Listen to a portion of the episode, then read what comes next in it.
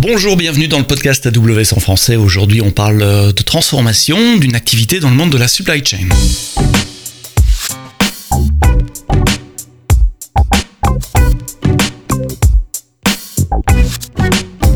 C'est très cryptique ce que je viens de dire. Bonjour, bienvenue, merci d'être là dans le, le, podcast AWS en français tous les vendredis matins. Euh, merci de vous abonner dans vos applications de podcast. On est disponible sur Deezer, Spotify, Google, Apple et tous les autres. Et puis encore une, majorité d'entre vous, quand je regarde mes, statistiques, qui nous écoutent sur le web.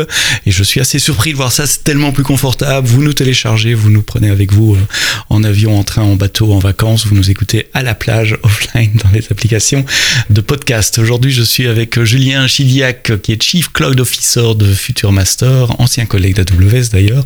Euh, Julien, merci d'être là, merci de passer un peu de temps pour le podcast AWS en français. Dis-moi, Future Master, c'est quoi? Alors, Future Master, c'est euh, un éditeur de, logiciels euh, spécialisé dans la supply chain qui, accompagne les, les, grands groupes industriels dans l'amélioration de leur, processus de supply chain, notamment au travers de modules permettant euh, de prédire euh, prédire des demandes, prédire des ventes, organiser la euh, la production qu'il y a derrière. Donc euh, voilà, c'est ce qu'on fait. Notre notre focus, il est sur la, la supply chain et comment on apporte de la valeur dans ce process à nos clients. Supply chain en français, la chaîne logistique, c'est, c'est quoi Il faut pas nécessairement les nommer, mais, mais le type de client, le type d'industrie, euh, des gens qui font quoi? Alors nous, on est euh, on est très présent dans dans, dans l'industrie euh, alimentaire, par exemple, et je peux citer quelques clients. On travaille notamment avec Heineken. Euh, au niveau. Worldwell, mais on travaille aussi avec euh, Total Energy, par exemple, qui est sur une activité complètement différente. Très différente. Mais globalement, c'est des, des grandes chaînes industrielles euh, présentes en Europe et en Asie. D'accord. Et donc à les aider à faire du forecast. Forecast sur leur euh, vente, à prédire le type de promotion qu'ils vont vouloir mener euh, dans, dans les mois à venir dans, dans les magasins par exemple.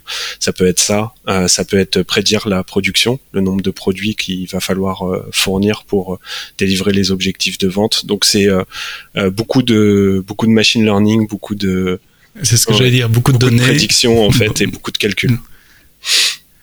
Alors, vous avez décidé de, de, transformer, mais avant de parler de cette transformation, euh, quelles, sont, quelles sont les principales contraintes euh, que cette activité euh, met sur un, un système informatique? Tu as parlé de données, de machine learning, donc je, suppose qu'il y a des, des, contraintes de stockage, de capacité de calcul. Euh, C'est quoi tes défis au quotidien? Avant le monde du cloud Eh ben écoute, c'est exactement ça. Des grosses contraintes effectivement sur euh, sur la donnée et notamment la, la manière dont la donnée arrive euh, dans nos systèmes, puisque nous aujourd'hui on, on, adresse euh, différents clients et donc il faut qu'on arrive à s'interconnecter avec euh, leur système pour pouvoir récupérer cette euh, cette donnée et ensuite procéder à des calculs dessus. Et puis ensuite évidemment, bah, c'est les, les, les calculs on a parfois des calculs euh, extrêmement complexes à réaliser. Tout à l'heure, je parlais de promotion. Euh, une promotion, en fait, ça se modélise dans une base de données au travers de ce qu'on appelle nous des nœuds. Et on peut avoir des clients qui vont avoir plusieurs millions de de nœuds pour calculer leur promotion, ce qui va générer des calculs extrêmement complexes euh, sur euh, sur pas mal de données et donc euh, stresser un petit peu le l'infrastructure sous-jacente, notamment tout ce qui est mémoire et, et CPU. Donc ça, c'est un de nos gros challenges. Et votre solution ne s'installe pas chez le client, c'est pas un CD à télécharger Alors. et à installer, c'est un, c'est un SaaS. Donc vous devez maintenir tout cela, une infrastructure en ligne disponible 24 sur 24 et ingérer les flux clients qui viennent tout au long de la journée Alors, euh, je vais, ouais, je vais apporter une petite précision. Donc, Future Master, c'est euh, une solution qui existe depuis plus de 20 ans, qui euh, initialement, mmh. comme à peu près toute l'édition de logiciels, s'installait sur les serveurs euh, de nos clients. Donc, nous, on était uniquement éditeur de logiciels et on fournissait un logiciel à installer sur une infrastructure.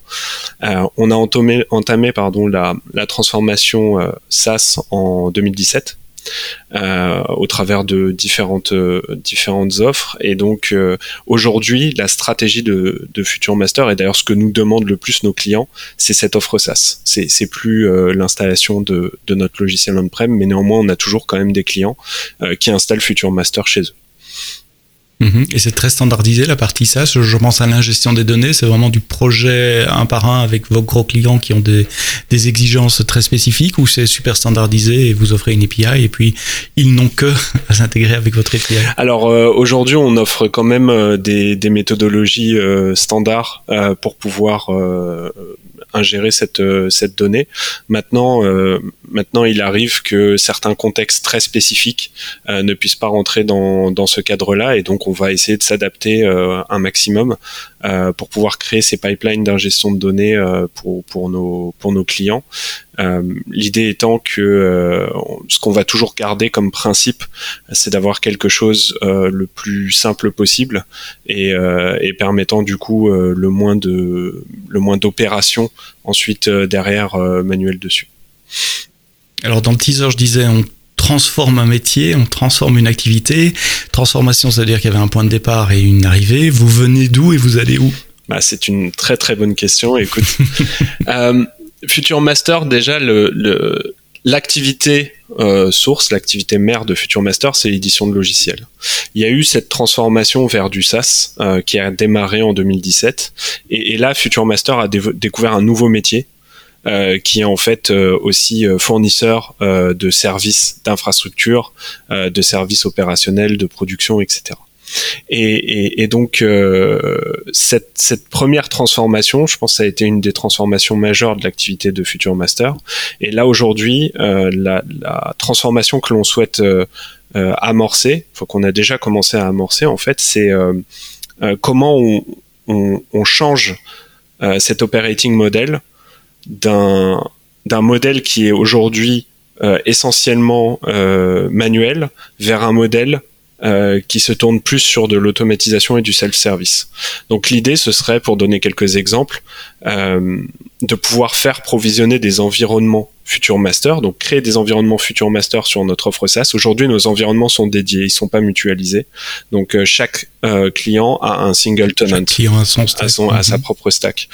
Et donc euh, fournir un service qui permettrait à nos à nos consultants ou à nos clients de créer eux-mêmes cette stack sans avoir à passer euh, par l'équipe euh, cloud de Future Master, c'est un exemple des, des objectifs qu'on qu'on s'est fixés. Et donc notre notre modèle, ça va être de donner de plus en plus de pouvoir et de possibilités à nos clients. Pourquoi vous avez fait le choix du, du cloud AWS pour cette transformation? Eh ben justement, en fait, le alors il y a, y a, deux choix. Déjà, il y a le choix de passer par un hyperscaler euh, qui fournit euh, du, du, cloud au travers d'API. Donc moi souvent, et tu sais, même quand j'étais euh, solution architecte avant, euh, on a toujours utilisé le mot cloud, je pense, euh, pour définir beaucoup de choses, mais de plus en plus ces derniers temps, ça s'est beaucoup précisé cette définition. Et il y a une partie très importante de cette définition que j'aime bien rappeler à chacun, c'est euh, euh, c'est l'accès à de la ressource au travers de technologies Internet et pas au travers d'un processus euh, manuel, par exemple de procurement ou d'installation d'achat de matériel, et puis de livraison physique. exactement. Et donc euh, pour nous, euh, adopter le cloud, c'est la première étape nous permettant de construire ensuite des services au-dessus de ce cloud pour pouvoir euh, bah, les, les, mettre aussi à disposition de, de, nos clients. Sans ça, ce serait impossible, puisque euh, sans API euh, de la part de notre cloud provider, on ne pourrait pas nous-mêmes construire des API permettant de déployer Future Master. Ensuite, il y a eu le choix de d'AWS spécifiquement euh, que l'on a fait parce que AWS offre un, un service qui je sais peut-être pas forcément euh, euh, celui dont on parle le plus ou qui est le, le, plus sexy quand on parle de tech, mais la capacité d'avoir des bases de données Oracle managées sur RDS a été un grand facteur pour nous de, de décision sur AWS et aussi la présence d'AWS en Chine et de ce service en Chine, puisque Future Master s'est développé depuis 2017 fortement en Asie et notamment en Chine. C'est intéressant ce que tu dis là parce que on, peut, on peut rigoler entre, entre gens euh, techniques parfois, faire des petites private jokes sur, euh, sur des bases de données relationnelles et spécialement sur Oracle, mais ça reste euh, un, élément au cœur du métier de plein de sociétés aujourd'hui.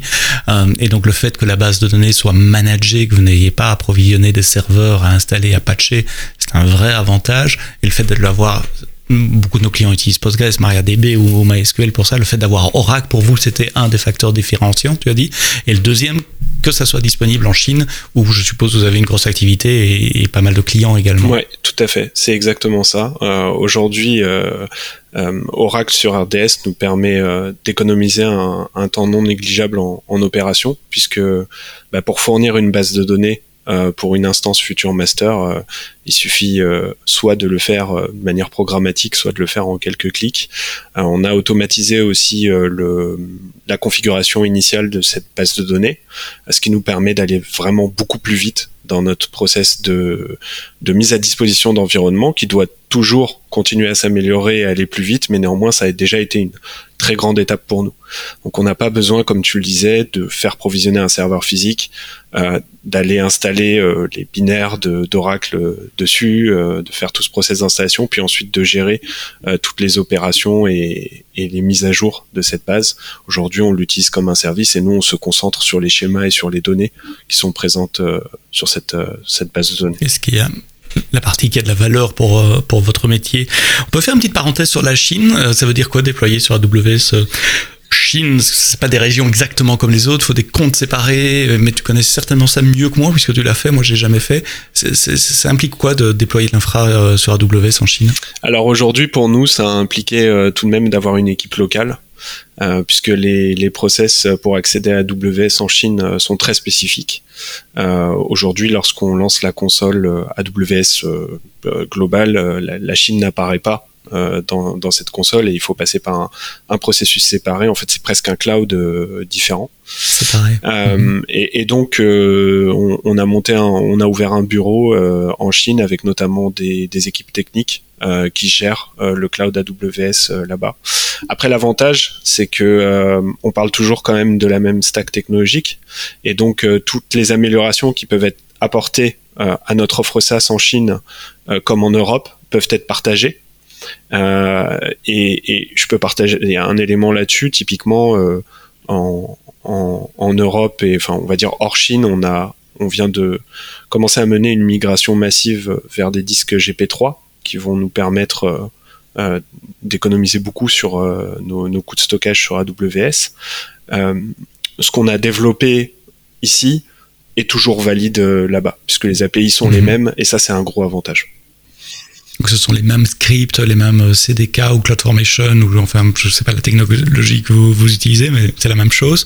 Il faut juste le copier d'une façon ou d'une autre en Chine et que les gens en Chine le réexécutent sur les comptes euh, AWS chinois. Quand tu dis que c'est complètement séparé, c'est même au niveau IAM, un rôle ou quoi Tout à fait. Ouais. C'est vraiment isolé, c'est une partition complètement, euh, complètement euh, séparée, donc c'est un autre cloud et qui communique que par Internet si vous avez besoin de communiquer. Tout à fait, c'est exactement ça. D'accord. Ben, refermement de la parenthèse. Euh, euh, voilà, j'ai toujours été curieux. J'ai jamais eu personne à qui le demander parce que je connais personne autour de moi qui, qui l'a fait. Donc euh, ça, ça, permet de, de, creuser un peu. Euh, quand on a préparé l'enregistrement du podcast ensemble, tu as utilisé un terme que j'aime bien, c'est lift and upshift. Il y a beaucoup de nos clients qui font des migrations en faisant du lift and shift, c'est-à-dire c'est du transpalette. Hein. On prend nos VM VMware telles qu'elles sont, y compris la base de données qui tourne dans VMware, et on fait tourner tout ça sur VMware Cloud, euh, sur, sur, de l'EC2. Euh, Upshift, c'est un peu différent. Vous en profitez pour faire des transformations en même temps. Ça s'est passé comment votre migration? Oui, alors en fait, c'est. alors effectivement, c'est une blague aujourd'hui que j'utilise un petit peu euh, euh, en interne. Donc, euh, comme tu l'as dit, hein, les, les process de migration classiques, on va avoir du lift and shift, du replatforming, de, du re-architecturing. Euh, en fait, je pense que lorsqu'on a débloqué l'accès à AWS, les équipes étaient tellement contentes de pouvoir enfin provisionner euh, le, les ressources en fait euh, nécessaires euh, à ce que la performance client soit au rendez-vous. Puisque si, on compare ça avec avec une autre offre en fait où c'est des serveurs physiques mutualisés c'est beaucoup plus compliqué d'avoir exactement ce que ce que l'on souhaite puisqu'on a un capacity planning figé à gérer et donc là, c'est open, et donc les équipes euh, se sont lancées et euh, on fait du lift and upshift. Ça veut dire qu'ils ont agrandi en fait euh, toutes les tailles d'instances pour chaque environnement. Alors, ce qui d'un côté est, très bon, euh, permet de, de, profiter d'une meilleure performance, mais va aussi rajouter, rajoute en tout cas un gros challenge pour nous, qui est d'optimiser un maximum euh, nos, coûts et nos méthodes euh, sur AWS. Donc tout à l'heure je parlais de GP3, mais on a identifié euh, tout un tas de pistes qui nous permettent de réduire le coût de ce lift and upshift afin de garder les performances, mais de revenir à des niveaux de coûts raisonnables. Oui, parce que le premier mois après la migration, la, surprise peut être assez désagréable côté facture. Si, si à chaque fois vous, prenez des machines plus grosses que prévu euh, ou plus grosses que nécessaire, euh, et donc comment vous adressez ça systématiquement, monitorer, monitorer la capacité et faire du right sizing derrière? Alors il y a eu un énorme euh, chantier qu'on a mené là-dessus. Déjà la, première surprise, je dirais, quand, quand on migre vers le cloud, elle se passe côté finance. Euh, donc euh, un, DAF ou euh, une personne qui fait de la finance dans une entreprise, il était habitué par l'IT à avoir un package qui ne bouge jamais pendant 5 ans, sur lequel ensuite on essaie de voir à quel point on l'utilise pour voir si on l'amortit correctement. Là, avec AWS ou avec le cloud en général, c'est ça se transforme complètement. C'est-à-dire que comme on va payer par rapport à ce qu'on consomme, euh, les modèles de facturation sont plus complexes, euh, ils sont différents, et donc il y a toute une transformation culturelle à amener aussi euh, dans cette partie de l'entreprise qui gère les, les, coûts et la comptabilité. La Exactement. Et, et, donc il y a eu un énorme chantier qu'on a fait parce que pour eux c'est pas forcément évident de comprendre ce que c'est qu'un savings plan. Euh, parce que c'est pas lié à des serveurs. Donc un savings plan, c'est je, je me je m'engage à payer une certaine somme euh, sur euh, un service AWS et en retour j'ai un discount. Euh, pour eux, la difficulté, c'est de comprendre, je m'engage à quoi en fait? Je m'engage sur quoi? Sur quelle base? Est-ce que c'est des CPU derrière? Est-ce que c'est de la RAM? Alors qu'en fait, non, c'est un engagement qui est financier. Voilà, et donc là, on pensait que ça serait peut-être plus simple pour eux de le comprendre. Finalement, c'était plus compliqué. Parce que c'est pas matériel, on peut pas le toucher. Enfin, c'est ça. Qu'est-ce que j'achète C'est ça exactement. Et donc, euh, et donc, on a eu un, un, très gros chantier à faire là-dessus pour déjà comprendre euh, ces, ces, factures et voir où est-ce qu'on peut agir. Maintenant, le l'avantage avec ce modèle de facturation, c'est que euh, il y a plus de coûts masqués entre guillemets. Et donc l'électricité, le personnel, euh, les buildings, euh, et même et même pour un fournisseur de services euh, multi-clients comme nous, c'est beaucoup plus simple euh, si on a une, une, politique de tagging ou de gestion des comptes qui est appropriée, euh, de découvrir combien nous coûte finalement véritablement un client, là où sur une ancienne infrastructure mutualisée c'est bien plus complexe puisqu'en fait on va juste faire un calcul en disant mon infrastructure me coûte tant, j'ai tant de clients, je vais diviser ça par mon nombre de clients et j'aurai à peu près. Euh, euh, donc ça ne. C'est, c'est, intéressant ce que tu dis. Ça veut dire que le métier, accompagné de la finance, en a profité pour revisiter le mode de pricing vis-à-vis des clients. Exactement. Et en fait, euh, c'est là qu'on se rend compte qu'une migration vers le cloud, c'est pas une migration technique uniquement. Mhm. C'est une migration qui vient transformer le business model de l'entreprise, qui vient transformer la manière dont on euh, dont on gère euh, les finances, qui vient transformer la culture, euh, puisque grâce au cloud, on est capable, euh, ce que je disais tout à l'heure, de, de, donner plus de pouvoir aux gens et de leur permettre d'avancer plus vite dans leur travail. Et donc c'est une, enfin, une transformation globale de l'entreprise en réalité. D'où le le résumé en une phrase qu'on a fait au début, transformation d'une activité, transformation des gens, de la culture, de la finance également, du business model, euh, et, finalement, l'IT est, secondaire ou c'est peut-être la partie facile dans, euh, dans, dans, dans, ce genre de, de, migration. Une fois que vous êtes dans le cloud, ça vous a libéré des, des, nouveaux use cases ou en tout cas apporté des nouvelles possibilités qui étaient peut-être plus difficiles à faire euh, avant? Tiens, autre petite parenthèse, avant c'était quoi? C'était du on-prem, c'était du, du, virtual private server chez un, un hébergeur? Donc on est initialement on était hébergé chez exactement chez un un, un provider euh, privé euh, mhm. euh, qui, moi, ce que j'appelle, c'est de, l'infra on-prem managé, on va dire. C'est-à-dire que c'est mhm. eux qui se chargent de toute la partie qui nous ennuyait. Euh, qui est l'achat. De mettre des serveurs dans des racks. Exactement, exactement. Mais avec une couche du coup euh, VMware dessus ensuite et gérer cette couche VMware et nous on se concentre sur les machines virtuelles. Bon, c'est un modèle qui. Mais c'est pas c'est pas du cloud. Si vous avez besoin d'une nouvelle machine, il faut les appeler, il faut le temps de l'approvisionner, ça peut prendre plusieurs jours, etc. C'est ça. Il n'y a pas cet aspect dynamique et, et scalabilité. C'est ça, tout à fait. Exactement. Et donc vous êtes dans le cloud, euh, vous parlez, tu, tu, parlais tout à l'heure d'une d'une des fonctionnalités que vous offrez à vos clients, qui est le, forecasting, donc les prévisions.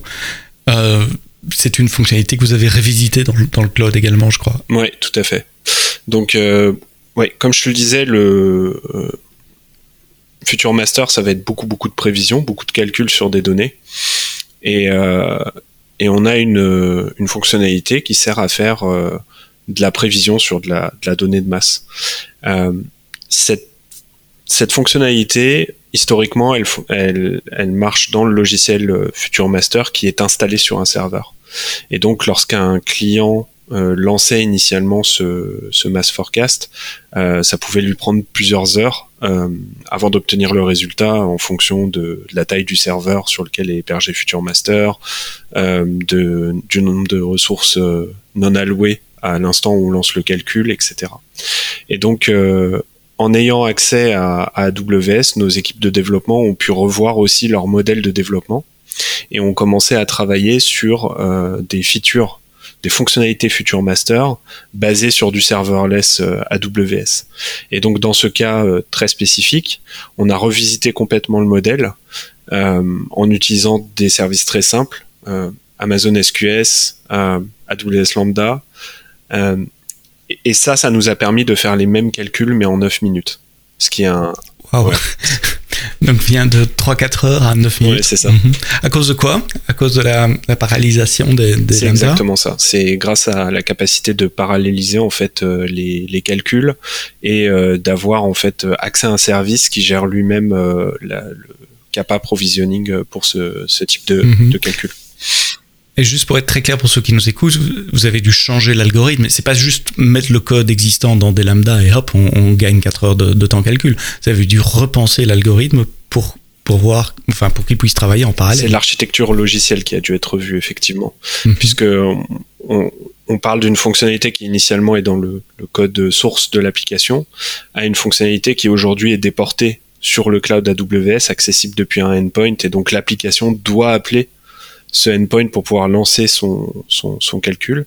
Et après, effectivement, le calcul a dû être euh, redéveloppé. Alors nous, on l'a fait sur des conteneurs. Euh, donc on est capable de d'abord de tester euh, ces conteneurs, d'entraîner les modèles et ensuite de les déployer sur Lambda. Ça c'est intéressant. le, Lambda fait l'inférence, donc Lambda charge le modèle et fait, fait l'inférence, ou Lambda sert à, à l'entraînement des modèles? Euh, Non, Lambda fait l'inférence. Et aujourd'hui, l'entraînement le fait avec, euh, avec Fargate. D'accord. Et, le, et les modèles sont sur S3, je suppose quand la, fonction euh, démarre, elle, elle, cherche son modèle une fois pour toutes, et puis tant qu'elle est là, elle, elle, a son modèle. C'est dans des conteneurs. Et donc, du coup, les conteneurs seront ah stockés sur un, mhm. un repository ECR. Euh, et ensuite, euh, les jobs arrivent dans une queue SQS, euh, dans une queue SQS, et, et, sont traités par, par les langues. D'accord, oui. Et donc, c'est Fargate que vous utilisez, je suppose, en, serverless pour, pour exécuter vos conteneurs eh ben non, on utilise Lambda. Alors, j'ai pas compris. on, utilise on utilise des conteneurs sur Lambda. Ah, pour déployer. Oui, donc euh, vous utilisez donc c'est le container qui est déployé sur la fonction lambda. C'est ça. C'est l'unité de déploiement, c'est le, le, container. D'accord, d'accord, d'accord, d'accord, d'accord. J'ai cité Fargate parce que je l'avais dans mes notes de préparation du podcast. Tu as, dû citer oui, Fargate en fait, à un moment. En fait, Fargate, il arrive en amont. C'est-à-dire qu'on utilise Fargate euh, pour toute la partie en entraînement et puis ensuite on, on déploie, une fois que le, le modèle et le conteneur est prêt, euh, il est prêt à être déployé sur Lambda. D'accord je vois la chaîne maintenant. Euh, petit rattrapage, euh, Fargate, c'est un système qui permet de, déployer des containers sur AWS sans, sans avoir à gérer de serveur EC2. Donc c'est du, c'est du serverless pour, euh, pour les containers. Et quel que soit l'orchestrateur, que ce soit l'orchestrateur Amazon qui s'appelle ECS ou l'orchestrateur que vous connaissez bien qui s'appelle Kubernetes avec EKS. Euh, bien, bien, bien, bien, bien. On a parlé d'Oracle, on a parlé de, de forecasting et d'optimisation de temps calcul grâce au serverless et les nouvelles possibilités offertes par le cloud. On a parlé de lift et upshift, on a parlé de contrôle des coûts. Ah oui, un dernier point peut-être. Vous déployez sur plein de régions parce que vous avez des, clients partout dans, le monde. Et euh, c'est pas toujours facile de gérer l'ensemble de, des ressources AWS sur, plusieurs régions. Donc, comment vous faites? Quels sont vos challenges? Euh, Qu'est-ce qui manque? Je suis certain que tu as plein d'idées là-dessus euh, pour, vous faciliter la vie. Oui, alors en fait, euh, effectivement, nos clients étant des, nos clients étant des, grands groupes industriels. Tout à l'heure, j'ai cité par exemple Heineken. Heineken, c'est des activités partout dans le monde. L'un des gros avantages qu'on a eu en basculant sur AWS, c'est de pouvoir s'appuyer sur l'infrastructure d'AWS pour proposer notre service euh, au plus proche de nos clients. Et, et donc aujourd'hui, euh, sur euh, les 21 régions, je crois, on en utilise 9. Euh, donc on en utilise euh, en Europe, on en utilise aussi en Afrique du Sud, au Moyen-Orient, en Asie euh, et en Amérique du Nord. Et, et on se retrouve donc avec l'ensemble de nos ressources éclatées finalement sur sur toutes ces régions. Euh, ce qui offre un avantage pour le, le, client, comme on le disait, puisque c'est plus proche des clients et donc en termes de latence, euh, ça, ça, va plus vite. Mhm. euh, mais ce qui offre un inconvénient de gestion, qui est euh, comment je gère en fait tous ces assets lorsqu'ils sont déployés dans toutes euh, dans toutes ces régions. Et, et bien qu'aujourd'hui AWS propose plusieurs services permettant de le faire, bah souvent ça se transforme en des projets d'implémentation qui peuvent prendre un mois, deux mois euh, pour les mettre correctement en place, avoir la bonne remontée d'informations, euh, etc. Et, et c'est dans ce cadre que moi j'ai découvert euh, EC2 Global View. Alors EC2 Global View, c'est fantastique. Euh, vraiment, je, je connaissais pas et c'est marrant parce que j'ai passé 4 ans chez AWS sans connaître ce service. Mais euh, ça m'a permis en fait de, ça me permet de requêter en fait ce, ce, service pour obtenir la liste complète de toutes les instances qui sont euh, déployées euh, dans notre organisation et sur, sur notre compte en, en, en multi-région. Euh, et, et l'ensemble des volumes aussi. Donc ça, ça, fonctionne aussi pour les volumes EBS, qui est, ce qui est quand même euh, très intéressant. Euh, et, et, en fait, ce que j'aimerais bien, ma wishlist, ce serait d'avoir un global view, mais pour tous les services, quoi. Parce que pour, tous les pour services. éviter, parce que là, c'est, enfin, c'est, c'est juste en quelques clics qu'on est capable euh, d'obtenir cet inventaire-là. Euh, et donc l'avoir sur les autres services sur lesquels on déploie sur des assets, ce serait, ce serait quelque chose de d'absolument génial, je pense et qui aiderait beaucoup. Pendant que tu parlais, j'ai ouvert ma console et je suis sur. Euh, vous allez dans la console EC2, euh, enfin dans la partie EC2 de, de, la console AWS, et vous avez le menu, vous savez, euh, sur la gauche, les instances, les images, les VPN, etc. Pas les VPN, les VPC, les security groups, et tout en haut, tout en haut, il y a EC2 Global View. Euh, on clique là-dessus et, là on voit combien de régions sont activées. Euh, c'est 17 sur mon compte, sur les, les 20, je sais pas plus combien, 28 euh, qu'il y a aujourd'hui. combien d'instances EC2 j'ai qui tournent D'ailleurs, je me rends compte que j'ai 11 instances EC2. Ça, me semble beaucoup pour, mon compte perso. Je dois aller regarder ça. Combien j'ai de VPC Combien de security group Combien de volume Et puis il y a un un drop-down par, euh, par région. Et je peux voir instance VPC, Subnet Security Group, volume euh, par région, voir aussi des régions qui sont euh, pas opt-in, puisque les nouvelles régions sont plus opt-in par, par défaut. Maintenant, je vois que j'ai pas Milan, j'ai pas Bahreïn, j'ai pas Jakarta, j'ai pas Hong Kong. c'est pas plus mal comme ça. Euh, effectivement, donc c'est moi j'ai euh, si ça peut te rassurer, moi j'ai découvert ça il y a 2-3 semaines. Hein. Okay. Je, je, je, connaissais pas non plus, je sais plus pourquoi j'ai cliqué là-dessus à un moment, je me suis dit mais c'est génial ça. Peux... mais c'est juste pour EC2 et les ressources associées à EC2, donc les, les, security groups, les EBS, ça serait bien d'avoir ça globalement pour pour tous les services. Alors, je sais qu'il y en a chez AWS qui répondent, mais ça existe déjà. C'est la facture. oui, oui, oui, tout à fait. Alors après, euh, effectivement, il peut y avoir la facture, mais là, ce qui est intéressant sur Global View, tu peux faire un extract euh, donc en CSV et tu as vraiment les informations euh, techniques de base qui te permettent d'avoir une vision rapide sur ce que tu as déployé. Donc, tu, tu vas retrouver dedans les tags, euh, tu vas retrouver les instance ID, les noms des instances. Pour les volumes, euh, tu vas retrouver tous les volumes ID et c'est ce qu'on a utilisé justement pour planifier notre migration vers GP3. Donc ça nous a permis très simplement d'extraire la liste complète des volumes et ensuite d'aller requêter ces volumes pour voir s'ils sont en GP2 IO1 et, et les basculer ensuite en, en GP3. Ouais, à partir de ces listes, on peut automatiser, on peut, on peut euh, utiliser ces listes pour faire de l'inventaire et écrire des scripts qui vont faire des describe instance ou describe volume ou des choses comme ça pour avoir plus, plus de, de, de, de visibilité. Wishlist, donc pouvoir, euh, pouvoir avoir ça pour l'ensemble des services, euh, en tout cas beaucoup plus de services et pas juste que pour les services de fondation comme EC2 et tout ce qui tourne autour. Euh, conversation super intéressante sur la transformation d'une activité drivée par une migration cloud. Et j'insiste là-dessus, c'est vraiment la transformation globale de la culture, des process, de la manière forcément de faire du procurement de l'IT, mais également de revendre et de facturer ses services à ses clients.